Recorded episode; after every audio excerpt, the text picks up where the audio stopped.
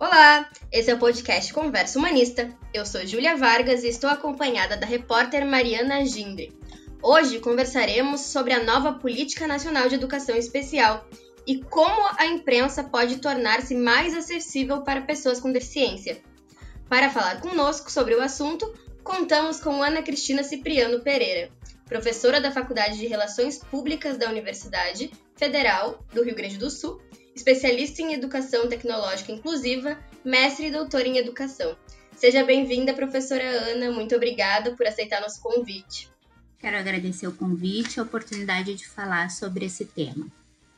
No dia 30 de setembro, o Ministério da Educação anunciou novas diretrizes para a educação especial no Brasil. Entre muitas mudanças, o Decreto 10.502 de 2020, chamado de Política Nacional de Educação Especial, equitativa, inclusiva e com aprendizado ao longo da vida, determina a criação de centros de referências em ensino especial. Ana, qual seria o problema das escolas especializadas em ensino especial? As escolas de educação especial, elas já foram uh, superadas, dá para dizer assim, uh, pelas políticas mais recentes, porque justamente elas uh, retiram essas crianças, adolescentes, jovens e adultos da, do convívio social, né? Então, uh, a gente não pode dizer que existe um problema, porque existe diversos grupos que estão a favor dessa política, mas ela hum, vai contra muitos dos, dos, avanços que a gente já tem feito hoje em dia em relação às possibilidades de desenvolvimento, estimulação, convivência desses sujeitos em sociedade. Oi, Ana, aqui é a Mariana Gindre. Queria agradecer também pela tua participação aqui no nosso podcast Uh, então, a minha pergunta é relacionada com a, a inclusão plena no, no ensino regular para o desenvolvimento das crianças, uh, porque o artigo 28 da Lei Brasileira de Inclusão da Pessoa com Deficiência incumbe ao poder público assegurar, criar, desenvolver, implementar e avaliar o aprimoramento dos sistemas educacionais, visando a garantir condições de acesso, permanência e aprendizagem por meio da oferta de serviços e de recursos de acessibilidade que eliminem as barreiras e promovam a inclusão plena. Então, uh, qual é a importância dessa inclusão plena, tanto para crianças com deficiência quanto crianças sem deficiência? Tudo bom, Mariana. Uh, bom, a inclusão plena permite que as crianças uh, com deficiência convivam com as crianças sem deficiência. Né? O que isso vai uh, nos mostrar a médio e longo prazo, que a gente vai ter uh, sujeitos, eu, eu, diria sujeitos diferentes para uma sociedade diferente, né? Uma sociedade mais inclusiva. Então, uh, do ponto de vista social, essas crianças vão aprender a conviver com a diferença, vão conhecer um sujeito com deficiência que muitos dos nossos pais, avós, sequer conviveram uma pessoa com deficiência ao longo de toda a sua vida. Né? Para criança com deficiência, esse espaço também é um espaço de estimulação, de desenvolvimento, de, de conviver com, com sujeitos que talvez não, não estejam ali só em função deles, que é o que muitas vezes acontece né, no atendimento especializado. Então, eu acho que todo mundo tem a ganhar com a inclusão, né? As pessoas diretamente envolvidas e, e a sociedade de uma maneira geral, que começa a ter esse olhar para o sujeito com alguma diferença. Né? O grande problema da gente também da gente eliminar, esse, de voltar para as escolas de ensino especial, é voltar a, entre aspas, esconder essas crianças né, da nossa sociedade. Uh, assim como a Lei Brasileira da Inclusão de Pessoas com Deficiência, a LBI, né, a Convenção sobre os Direitos de Pessoas com Deficiência da ONU, do qual o Brasil é signatário, também tem um status constitucional e prevê o direito da educação, inclusive em todos os níveis, sem discriminação e com igualdade de oportunidades.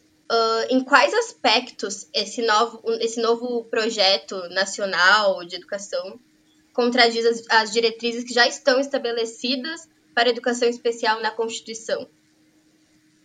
Essa, essa nova lei, ela contradiz principalmente no artigo que, que a, principalmente, mas uh, de forma mais profunda, no artigo que a Mariana uh, citou antes, né, o artigo 28, que diz que o poder público tem que assegurar o sistema educacional inclusivo. Né? Então, quando essa, essas novas diretrizes nos uh, retornam para as classes especiais, ela está diretamente em, contraponto a, a, essas determinações. E isso pode gerar uh, uma série de situações, inclusive escolas que venham a negar a matrícula de crianças e a gente não vai saber a qual lei eles estão é, eles estão atendendo, né?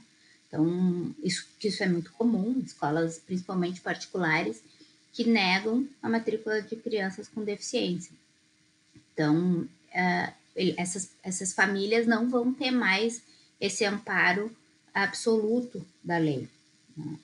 Mas a grande questão é uh, se, se as escolas não estão mais obrigadas por uma lei, na lei anterior elas tinham essa obrigação e assim como era uma obrigação do Estado uh, esse, esse sistema educacional inclusivo.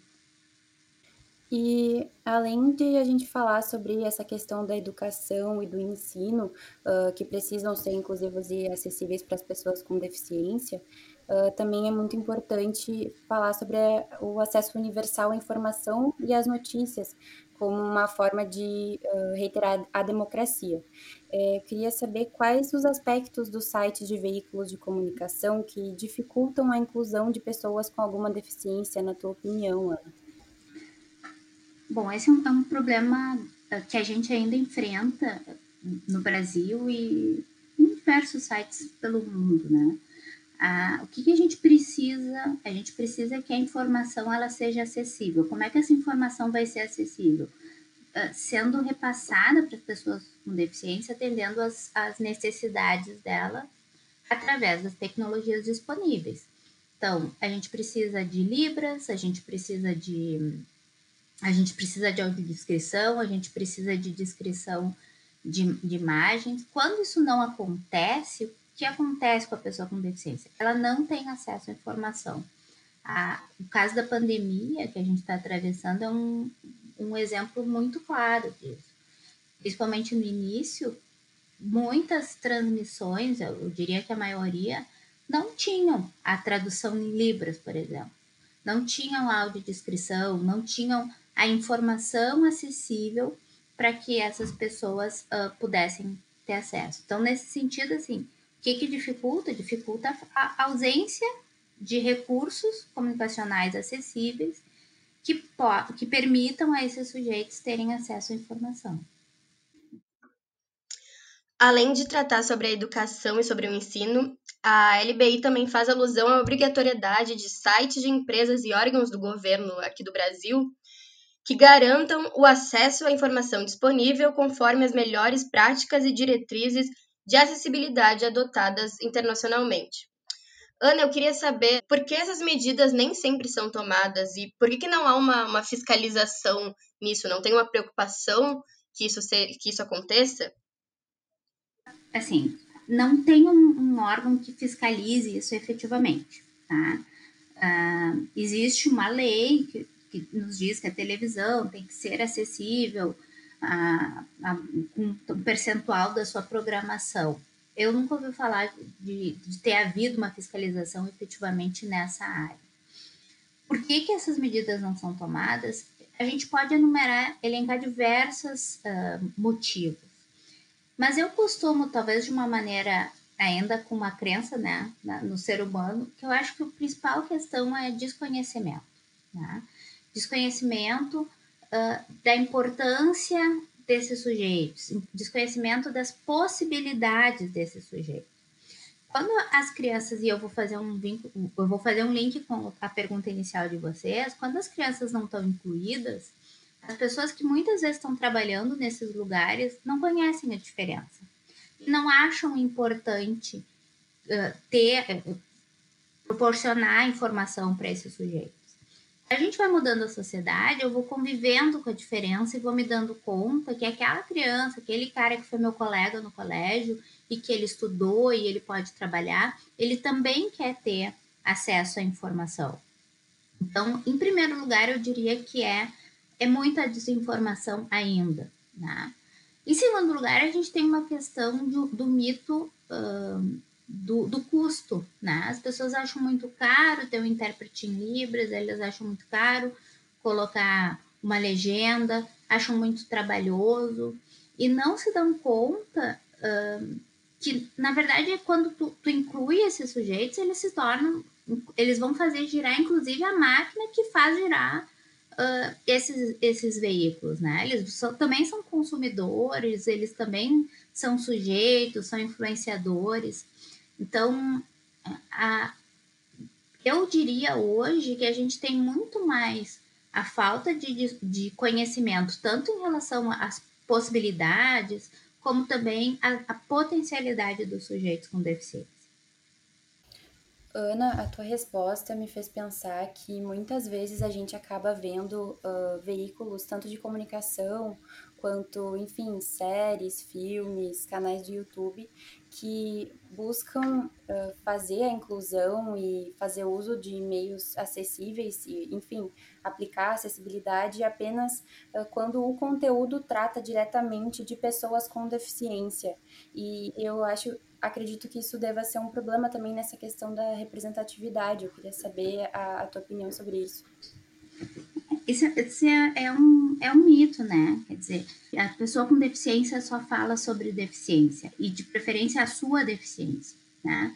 Mas, uh, na medida em que a gente vai tendo uma sociedade diferente, uma sociedade mais inclusiva, a gente também tem que superar isso. Porque a gente tem cegos com advogados, cegos juízes, a gente vai ter, a gente tem surdos uh, professores, surdos com, com diversas, enfim, profissões, né? Então, as pessoas podem falar sobre a sua formação. Mas para isso a gente também tem que procurar por essas pessoas, né? Tu tem que fazer uma entrevista e convidar esse sujeito sem descrever a sua deficiência. E aí entra aquela ideia de que a gente. O que, que a gente enxerga primeiro? A gente enxerga primeiro o ser humano que está ali ou enxerga a deficiência desse ser humano? Então, quando a gente conseguir enxergar primeiro este ser humano que tem uma profissão, que tem um, um dom, que tem, sei lá, eu, faz um, tem um hobby, e que a gente puder falar sobre ele, Uh, e aí eu não estou dizendo que a gente deva descartar a deficiência, mas naturalizar. Para mim, toda essa a, a, ideia de pensar na deficiência antes do sujeito é que, porque a deficiência ainda não é natural para gente, né? Quando a gente tiver essa inclusão plena, essa inclusão social, eu vou olhar para esse sujeito como com naturalidade, como uma pessoa, ó, e que ela tem uma deficiência né? Uh, tem um, um menino que ele é um repórter e ele não tem um braço e ele conta num, numa passagem do Instagram que ele que ele foi abordado por uma criança e ele achou que a criança justamente ia falar com ele e perguntar como as outras crianças fazem, o que aconteceu com o teu braço, tudo. E nessa nessa, nesse post ele conta que a criança olhou bastante para ele e voltou e disse: Eu te conheço, eu te vi na TV. Então, a naturalidade com que essa criança falou com ele, por ele ser uma personalidade da TV, nos mostra que eu, a gente precisa enxergar essas pessoas ocupando espaços sociais. E só assim a gente vai conseguir realmente uma inclusão efetiva que naturalize, porque é natural esses sujeitos, né? Eles são gente como a gente, só que eles têm alguma deficiência. Ana, ouvindo, te ouvindo falar, agora responder também antes tu falou sobre a informação uh, da pandemia para quem tem alguma deficiência. E agora tu, tu citou várias profissões, advogados, uh, jornalistas, enfim. Pensando também no, na pandemia que isolou todos nós e tá, a gente tá, gente tá tendo que ter um ensino emergencial remoto, de que forma uh, esse, esse ensino à distância, o Moodle da URGS, e, enfim, uh, que está sendo usado para se ter aula neste momento, é preparado para alunos com alguma deficiência? Olha, Julia, uh, o Moodle ele já tem alguns avanços. Tá? Eu não sei te, eu não saberia te dizer hoje o que, que está funcionando, o que, que não está. Uh, mas não basta o recurso só ter a, a, a, acessibilidade, né? Por exemplo, se eu vou colocar uma imagem no Moodle, eu, professor, tenho que fazer essa, essa descrição da imagem. O programa não faz a descrição por si só. Então, é uma conjunção, né? É o, é o programa e é o, a pessoa que opera o programa, o professor, o monitor, o bolsista. Então, uh, a gente sabe que tem algumas dificuldades, sim. Nem todas as, as pessoas vão ter aparelhos nas suas residências, né, que comportem um, um, um sistema potente de leitor de telas, porque uma pessoa, uma pessoa cega vai precisar acessar os mesmos textos que vocês. A gente precisa. O Moodle tá lá com um documento PDF que o professor botou, só que o leitor de telas não lê um PDF muitas vezes. Então, uh, são, é, é o sistema, é o programa, mas é também o, o quanto que a gente está preparado para colocar esse programa ali. O, eu recebi, eu tive uma notícia esses dias que um dos melhores sistemas para a gente ter um intérprete em Libras, por exemplo, é o MConf da URGS, que dá para colocar um intérprete e ele fica na tela um, e ele tem uma boa visualização para o surdo. Então, são vários aspectos que a gente precisa considerar, né, quando a gente está pensando nessa, nas questões de acessibilidade para o ensino remoto. Bom, Ana, eu queria te agradecer por ter vindo aqui conversar com a gente sobre esse assunto que deveria ser muito mais debatido na imprensa brasileira que sim é um, um, assunto que tem a ver com a democracia do país e a informação para todos. E obrigada por ter tirado um tempo para vir dividir um pouco da tua sabedoria sobre o assunto aqui com a gente. Júlia e Mariana, eu, quero, eu que agradeço a oportunidade e o espaço para falar desse tema, que é muito caro para mim. E que bom que vocês trouxeram isso à pauta e, e muito importante esse trabalho que vocês estão fazendo. Obrigada. O podcast Conversa Humanista de hoje fica por aqui. Contamos com a participação das repórteres Júlia Vargas e Mariana Gindre e com a professora Ana Cristina Cipriano. Muito obrigada pela presença, Ana. E você pode escutar outros episódios do podcast no portal Humanista.